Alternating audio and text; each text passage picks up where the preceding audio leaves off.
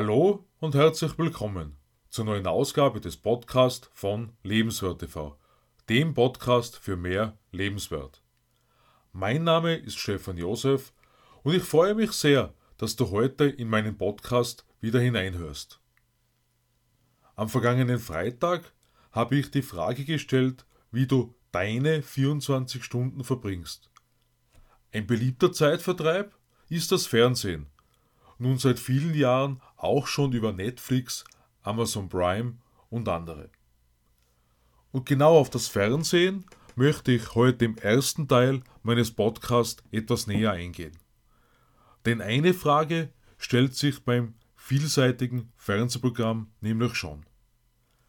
Wie viele wertvolle Inhalte gibt es noch?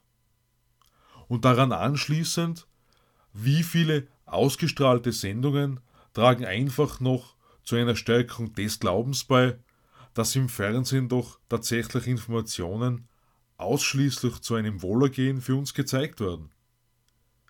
Shark Tank ist eine Sendung, die ich dir empfehle, weil einfach viele gute Geschäftsideen dabei sind und wir unter anderem auch viel für unser Verhalten lernen können, worauf es gerade bei Präsentationen ankommt. Nicht jedenfalls auf heiße Luft.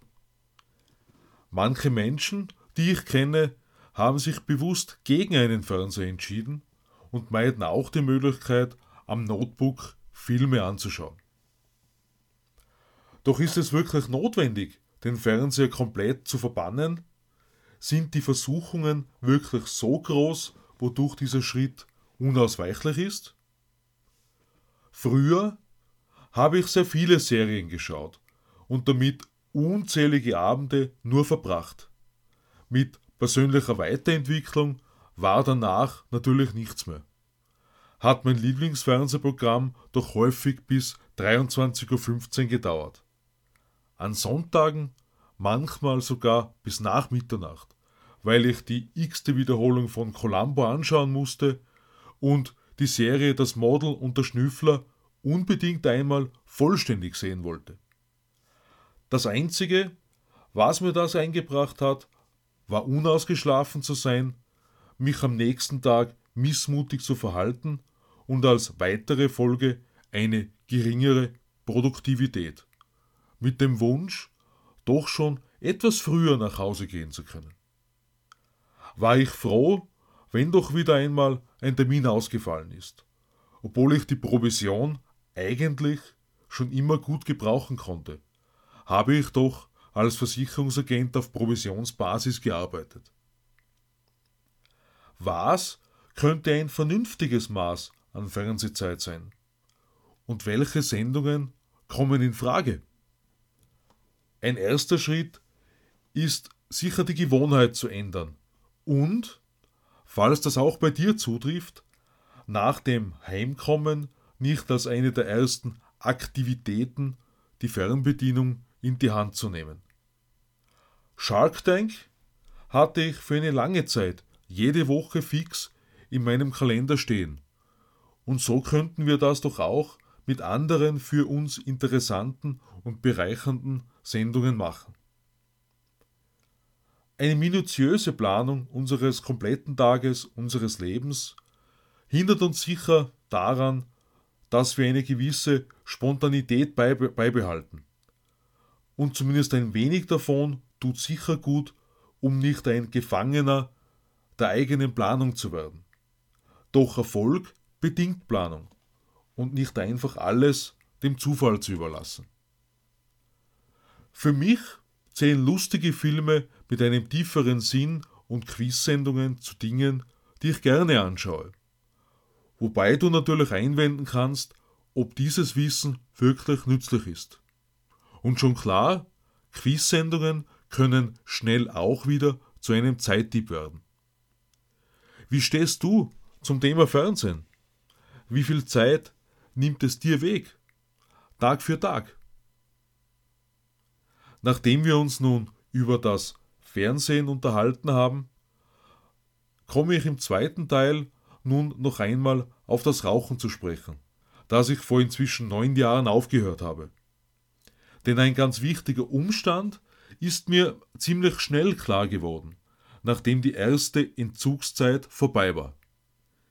Ich kann mich noch sehr gut daran erinnern, wie oft ich Stress bekommen habe, überall pünktlich zu Terminen zu erscheinen, weil ich unbedingt vor dem Losfahren noch eine Zigarette rauchen musste. Und im Auto hatte ich bereits ab Anfang 2009, als ich meinen Audi A3 bekommen hatte, nicht mehr geraucht. Lange Rede, kurzer Sinn.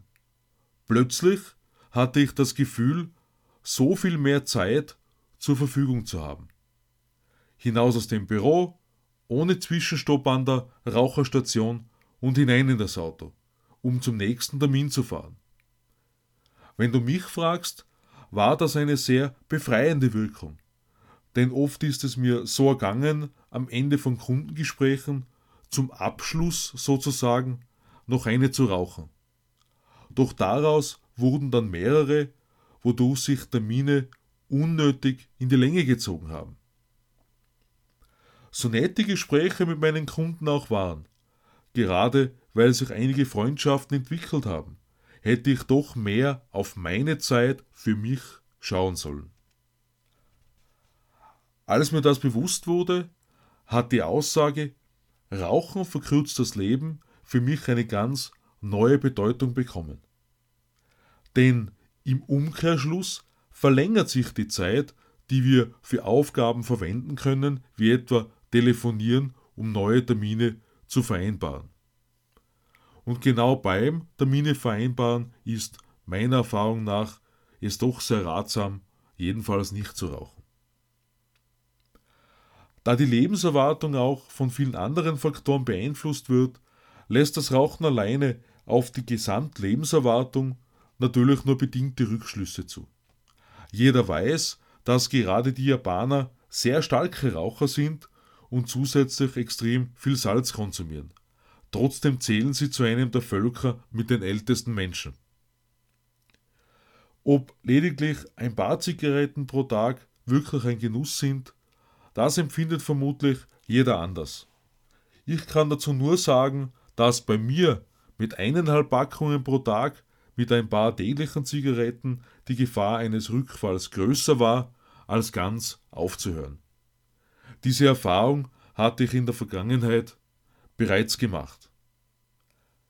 Auf meinem YouTube-Kanal Lebenswert TV habe ich zu den Themen im heutigen Podcast bereits im Jahr 2018 Videos hochgeladen. Zum einen braucht es einen Fernseher am 11. März 2018 und zum anderen Zeit gewinnen am 22. Juli 2018. Bis zur nächsten Woche wünsche ich dir eine abwechslungsreiche Zeit und freue mich sehr, wenn du meinen Podcast abonnierst. Alles Liebe, Stefan Josef.